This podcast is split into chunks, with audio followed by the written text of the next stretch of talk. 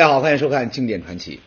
呃，这段时间呢，街头巷尾啊，很多人都在谈论一个电视节目，什么节目呢？叫做《爸爸去哪儿》。据说呀，这节目好看的就好看在啊，那明星们的孩子个个都很萌很厉害啊。比如说林志颖的儿子啊，今年呢才刚满四岁，可他小小年纪居然就会自己放羊了啊。再比如郭涛的儿子也才六岁不到。可他在这胳膊受伤以后啊，打上了绷带，表现呢还特别坚强。哎，原本在很多人的印象里，这星二代嘛，你说啊，家庭条件好，肯定个个都娇生惯养。可一看这节目，哎，并不是咱们想象的那样，明星们的孩子也可以很机智、很勇敢，难怪大伙特别喜欢他们。当然。宏宇今天说这个可不是给别人打广告，而是这些孩子们的表现呢，让我想起了一句话，啥呢？自古英雄出少年啊！就像咱们今天故事里的主人公，也是一个六岁多的孩子，却能完成一件大人都没法去做到的事情。七十多年前，这个机智勇敢的孩子就在戒备森严的看守下，成功的帮助了一个人越狱，而且。您要记住，这可不是游戏，而是货真价实，随时都会有生命危险的越狱。我的妈呀，这孩子是谁呀？小小年纪哈，居然有这样的本事啊！哎，给您提个醒，他的故事呢，曾经被写进了咱们的教科书。他还有一个外号，叫做小萝卜头。读小学时，咱们就知道了，小萝卜头，他从小在监狱里面长大。在他八岁的时候呢，就被特务给残忍的杀害了，所以建国以后还被追认为咱们共和国年纪最小的烈士。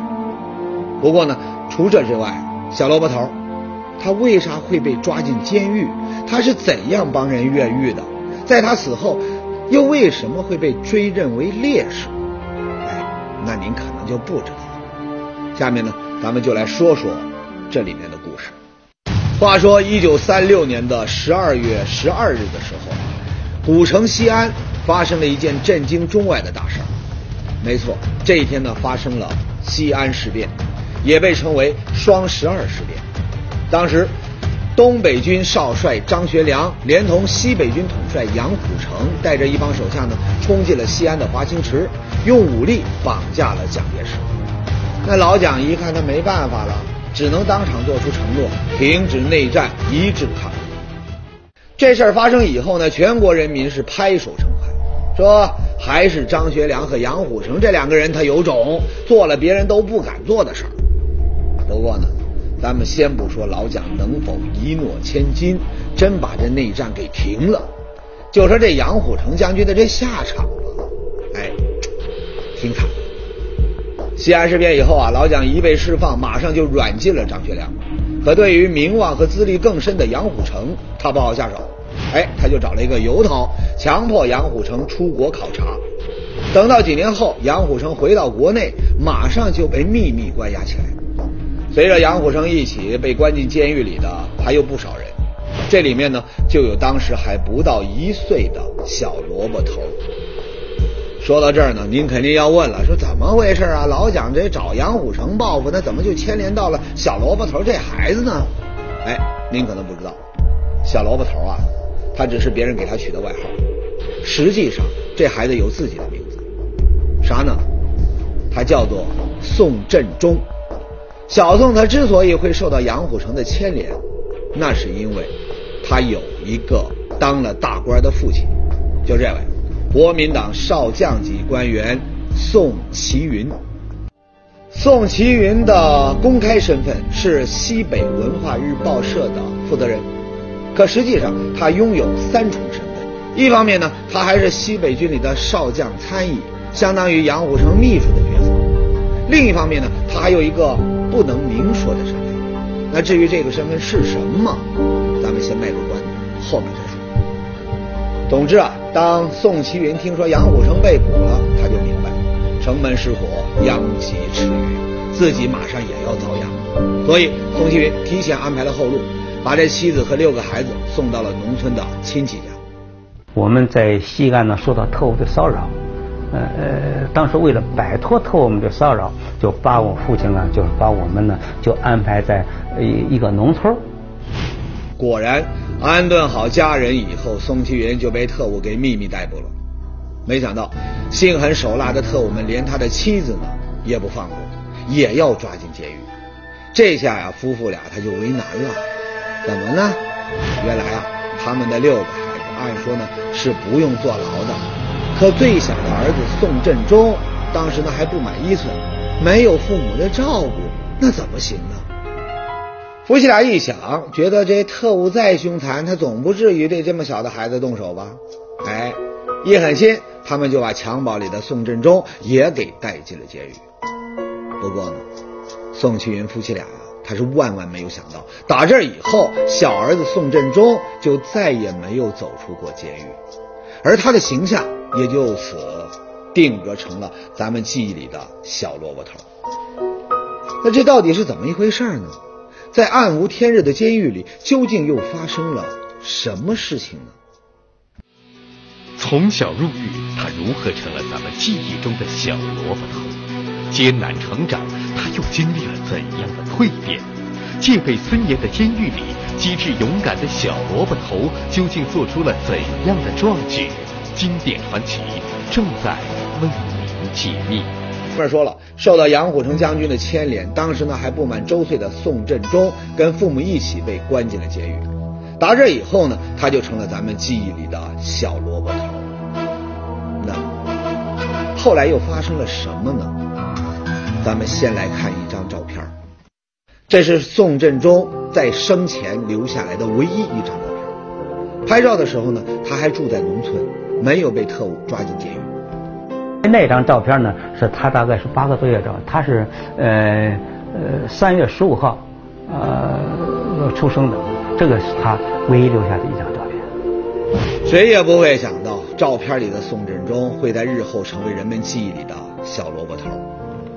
那有人可能要说了，说不对呀，您瞧这个宋振中长得胖乎乎的，而咱们熟知的小萝卜头，教科书里面描写过长相啊，说是一个。大头细身子、面黄肌瘦的这孩子，这跟照片上对不上啊！难道是红宇搞错了？哎，有没有弄错呢？这位德亚波老婆婆呀，她年轻的时候，她曾经和这宋振中啊一起坐过牢。哪怕到了现在啊，葛婆婆还清楚的记得宋振中的长相。脑袋是上面大，下面小，瘦，很瘦，这个人。自己手啊，跟身上啊都显得很瘦，可是呢，眼睛很亮，眼睛很亮，很急。妈妈一说什么，他就他就动得很快。哎，脑袋大，身子小，没跑了。宋振中他就是小萝卜头。那至于为什么会有这种变化，从白白胖胖变得干瘦干瘦的，那原因呢，估计你也猜得到，肯定是伙食不好。我们那时候都是几句话，因为吃的是三多饭，为什么是三多饭呢？因为他那个谷，他那个谷子、败子特别多，因为他那个他那个下面的铁木，他要赚钱呢，他都掺上沙子和谷子、败子。难怪了，就这伙食啊！您别说一个不满周岁的孩子啊，就是大人他也受不了啊。不过呢，您肯定不知道。小萝卜头啊，他可不是他没有机会吃上好东西，只不过呢，他自己主动放弃了。他是有有块糖放在手上吧，就是想逗他，就喊喊他是个阿姨吧。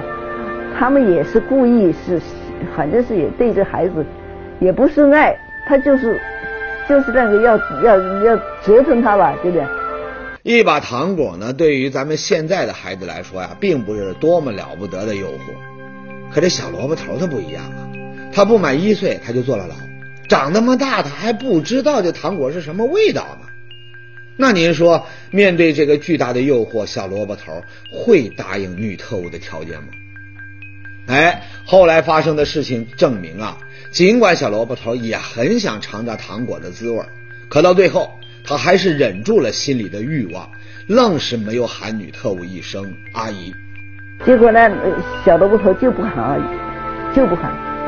他比我分得清楚这个。这个时候的小萝卜头呢，也就是三到四岁的样子啊，能够做到这一步啊，太不容易了。后来啊，特务们呢还不死心，又拿出各种美食啊来诱惑他，可一次都没有成功。慢慢的，因为长期的营养不良，小萝卜头啊就越来越瘦弱了。不过呢，这时候的他更在意的是另外一件事情，啥事情呢？小萝卜头跟着我说：“他说，你看看这外头哈，这鸟都可以飞，我们要出去，从这出去多好。”就我就感觉到他对自由的渴望啊，那是特别强烈啊。他就跟我说：“他说，我特别想知道外边的世界。”没错，孩子在长大需要看看外面的世界，可在监狱里。压根儿没法走出去，怎么办呢？哎，小萝卜头的这狱友们呐，想出了一个办法。那天，监狱里的犯人集体开始绝食，要求让小萝卜头上学。可是，特务们又不愿意让小萝卜头去外面的这个学校上学。最后呢，经过谈判，监狱方面答应让小萝卜头啊每天在特务的押送下去另外一个犯人的牢房里上课。那特务把他押到上楼，上了楼，看着他跟黄将军上课，完了再把他就送下来。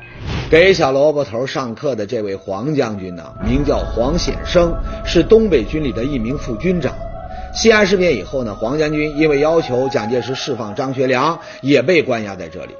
按照特务的想法，这个黄将军虽然坐了牢，可好歹他也算半个自己人啊，让他来上课，多少放心一点。再说了。这不还有特务跟在这后面监视小萝卜头吗？可是特务们万万没有想到，开始上课以后，小萝卜头每天都可以在监狱里面走动。哎，利用这一点呢，他就秘密的做了一件事儿，啥呢？来看一段画面。你是谁？我是小萝卜头。你疼吗？江阿姨，这位啊，就是咱们非常熟悉的江竹君江姐。她和小萝卜头一样，也被关在重庆的白公馆监狱。当然，这一次呢，小萝卜头过来可不仅仅是看望江姐的伤势，暗地里啊，他是为了给江姐带来一份重要的情报。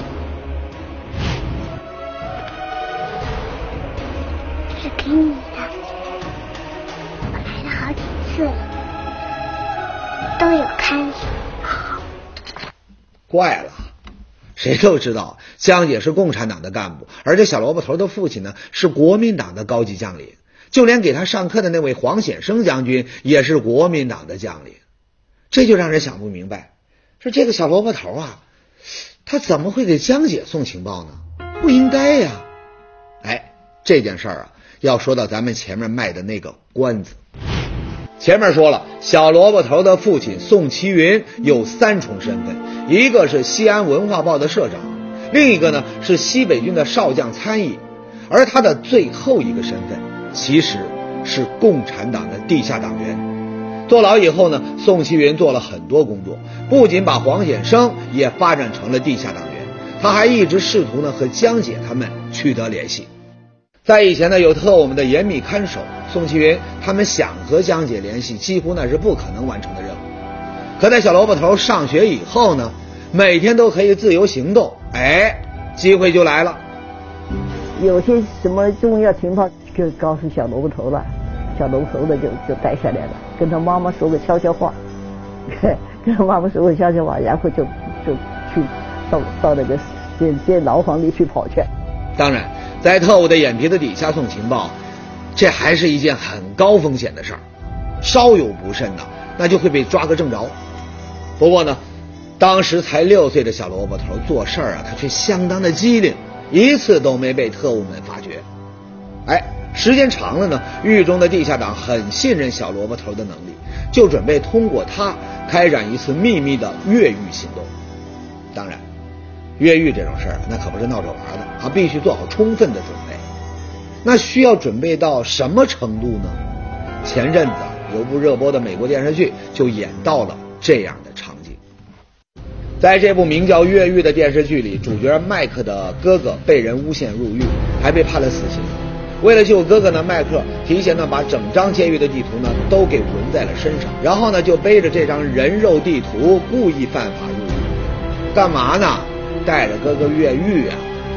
这个越狱的过程自然是惊心动魄，各种曲折啊！但多亏了麦克精心的布置和那张功不可没的人肉地图，两兄弟最终一起成功越狱。对于白公馆里的关押的地下党来说啊，他不可能去玩人皮地图这样的噱头，那纯粹是老美胡编瞎造的。可他们要组织越狱，他也需要绘制监狱的地形图，也要做好各种精心的准备，而这一切都离不开小萝卜头的帮助。那么，越狱计划到底实施了没有呢？哎，一九四七年的时候，重庆的白公馆监狱发生了一件震惊全国的大事儿。那一年的八月十八日，有个在押十四年的犯人从国民党特务的眼皮子底下成功逃脱。当时呢，大批特务纷纷出动，日夜追踪，最后却一无所获。究竟是谁从戒备森严的白公馆监狱成功越狱了呢？这里面，年仅六岁的小萝卜头，他又起到了怎样至关重要的作用呢？狱中成长，小萝卜头顽强生存，机智勇敢。他在敌人眼皮底下传递情报。六岁的他将如何帮助地下党员越狱？黎明将临，他又为何倒在了敌人的屠刀之下？经典传奇正在为您揭秘。一九四七年，戒备森严的白公馆跑了一个犯人，那此人是谁呢？咱们先来看段影片。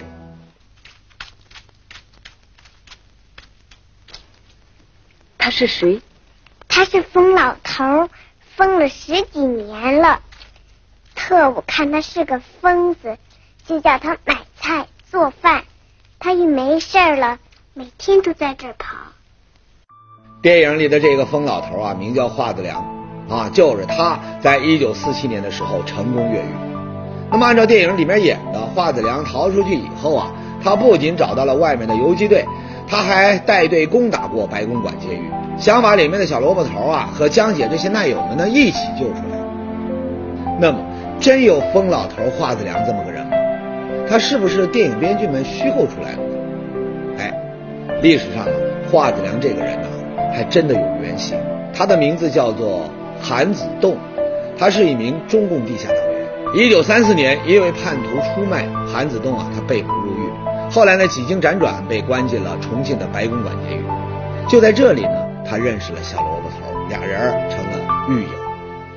而且在现实里啊，韩子栋的确像电影里面的疯老头一样，整日蓬头垢面、疯疯癫癫。当然，他是有意呢保持这种外表，以骗取敌人的信任，对吧？看守韩子栋的特务都以为啊啊他已经被关傻了。对他是特别的放心，还经常让他做一些挑水，甚至是外出买东西的苦力活。这种情况呢，让地下党组织在确定越狱人选的时候，第一个就想到了韩子栋。他们给韩子栋交代了一个任务，让他整理一份白公馆监狱周围的地形图。而老韩呢，他没有辜负组织的信任，利用外出买东西的机会，很快呢，他就把地图啊给画好了。不过呢。要把这份地图传给监狱里的其他人，韩子栋做不到，需要咱们的小萝卜头出马。那具体怎么做呢？当时啊是这样：有一次，趁着小萝卜头下课，韩子栋呢找了个借口支开了押送小萝卜头的看守，然后呢他就偷偷的把这地图呢塞进小萝卜头的袖子，让他带给了狱中的地下党。后来呢，党组织在仔细研究了监狱周围的地形以后，都认为让韩子栋越狱他是可行的。不过呢，真要实施这个越狱计划，还是离不开小萝卜头的帮助。原来白公馆这地方本来啊，它叫做香山别墅，它修建在半山腰，周围啊它都是大山。您就是开着车沿着这山路走，都需要大半天啊，你才能够到达有人烟的地方。那如果韩子栋要越狱的话，那肯定不能走马路啊，要在大山里面翻山越岭。他算下来啊，他至少需要三天的时间才能够走出去。那这么一来，有个非常重要的问题，就需要韩子栋去考虑了。我知道自己跑出去，只要一出去就不可能停下来，就必须不停地跑，最多晚上休息一下。所以说，他唯一要准备的就是干粮。没错，在大山里面走上三天，还要随时提防特务的追捕，那的确需要充沛的体力和食物。可是呢，咱们前面也说了，在白公馆监狱，犯人们就连一日三餐他都保证不了，哪还有粮食省给这些韩子栋越狱呢？幸好呢，在白公馆里还有不少女犯人呢带着小孩，所以特务们同意这些人在牢房中开火，自己煮点食物。只要有些饭煮糊了以后，这有些锅巴，这个锅巴它放时间长了以后也不会变质。哎，放上几天都不会变质的锅巴，恰好它就是韩子栋越狱非常需要。当然，谁也没办法亲手交给他。唯一可以做这件事的人，他就是打着上课的名义，能在各个牢房之间行走的小萝卜头。然后这些锅巴都一点一点的，包括一些干的饭粒儿，一点点通过小萝卜头交给韩子栋。按照这个计划啊，传递食物呢，它需要经历三个环节。首先，难友们要把省下来的锅巴呢传给小萝卜头，然后呢，小萝卜头自己啊把这食物保管好，最后呢。等有了合适的机会啊，他他再想办法传给韩子栋。也就是说呀，韩子栋他能否越狱成功，关键就要看六岁的小萝卜头他能不能做好这三个环节的工作。在第一个环节，小萝卜头把锅巴放在袖子里，啊，镇定自若地带到了自己的牢房。在第二个环节，保管锅巴，聪明的小萝卜头也有诀窍。他就告诉我说：“这东西啊，不能够放在床上、桌子底下，这不行的。”他说：“我们妈妈都把这个剪刀这些都是藏在墙缝缝里头，啊，到处藏的，不能够让特务看得见的。”在最为重要的第三步，小萝卜头也凭借自己是个孩子，特务们不会太警惕的优势，非常完美的把事情给做好。小龙这是母亲给韩总缝了个小布口袋。这个就是让他来装这些锅巴米粒，大概能装过一斤多。那么这个东西也是通过小萝卜头故意拿块布在地上玩来玩去的，在地上写了字，擦来擦去的，然后突然把一扔，把把把扔了扔了，捡过来捡过来，哎，冯老师又把他扫到里边去。哎，就这么着，各个牢房省出来的干粮，通过六岁的小萝卜头，一点一点的传给了韩子栋。在积累了足够的食物以后。一九四七年的八月份，韩子栋终于寻到了一个机会，在大山里面走了三天三夜，成功越狱，找到了外面的当督者。这次成功的越狱，让白宫馆里的难友们都看到了希望。为啥呢？按计划，韩子栋逃出去以后啊，就会带人攻打监狱，营救江姐和小萝卜头这些人。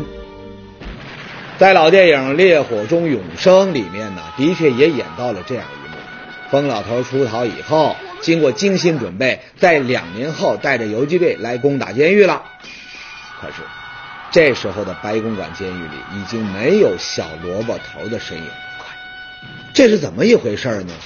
原来这时候的小萝卜头已经不在白公馆了，他没有等到韩子栋带人来营救，早已牺牲在了另外一个地方。可是，为啥会这样呢？是小萝卜头在传递食物的时候走漏了风声，让特务们恼羞成怒，把他给杀了吗？不是。事实上，机智勇敢的小萝卜头在监狱里隐蔽的非常好，没有任何特务察觉到他的异常。而他之所以会被敌人杀害，完全跟一个人有关系。谁呢？杨虎城将军。哎，小萝卜头的死居然和杨虎城他扯上了关系，这到底是怎么一回事呢？难道是杨将军他起了歹念，把这小萝卜头给害了？原来，一九四九年一月二十一日，蒋介石下野，李宗仁代总统与共产党进行谈判，作为国共和谈的条件，释放张学良、杨虎城，也被提到了议事日程。可是对于杨虎城躲在幕后的蒋介石早有打算，他下了一个命令，让特务将杨虎城秘密转移。当杨虎城得知这个消息后，觉得这国民党不敢轻易的对他下毒手，便让小萝卜头一家呀跟着自己，这样呢危险会小一些。在《沈醉军统内幕》一书中有这样的记载：临转移前，杨虎城称宋其云是他多年的秘书。这次由于杨的请求，宋其云夫妇和孩子随同杨虎城同去。这位忠心耿耿的宋秘书。多年来一直没有改变他对杨虎城的态度。然而，接下去发生的事儿是杨虎城将军做梦也没有想到的。他的好意反倒把小萝卜头给害死。一九四九年九月六日夜晚，杨虎城和他的儿子杨整忠、小女儿杨整贵以及小萝卜头一家分两批被带到歌乐山代公祠下。当宋其云一家及杨虎城的小女儿杨整贵到达时，他们并不知道杨虎城和他的儿子杨整忠已经在几个小时前被杀害了。一场惨无人道的屠杀正等待着他们。就这样，小萝卜头牺牲了，带着没能看到外面世界的遗憾走。重庆解放后，人们才在代公祠下的这间小屋里，从地下挖出小萝卜头的遗骸安葬。事情虽然已经过去了七十多年，但我们，特别是年轻的观众，还是不应该忘记，曾经有个幼小的孩子，为了我们的今天，失去了绽放青春的机会。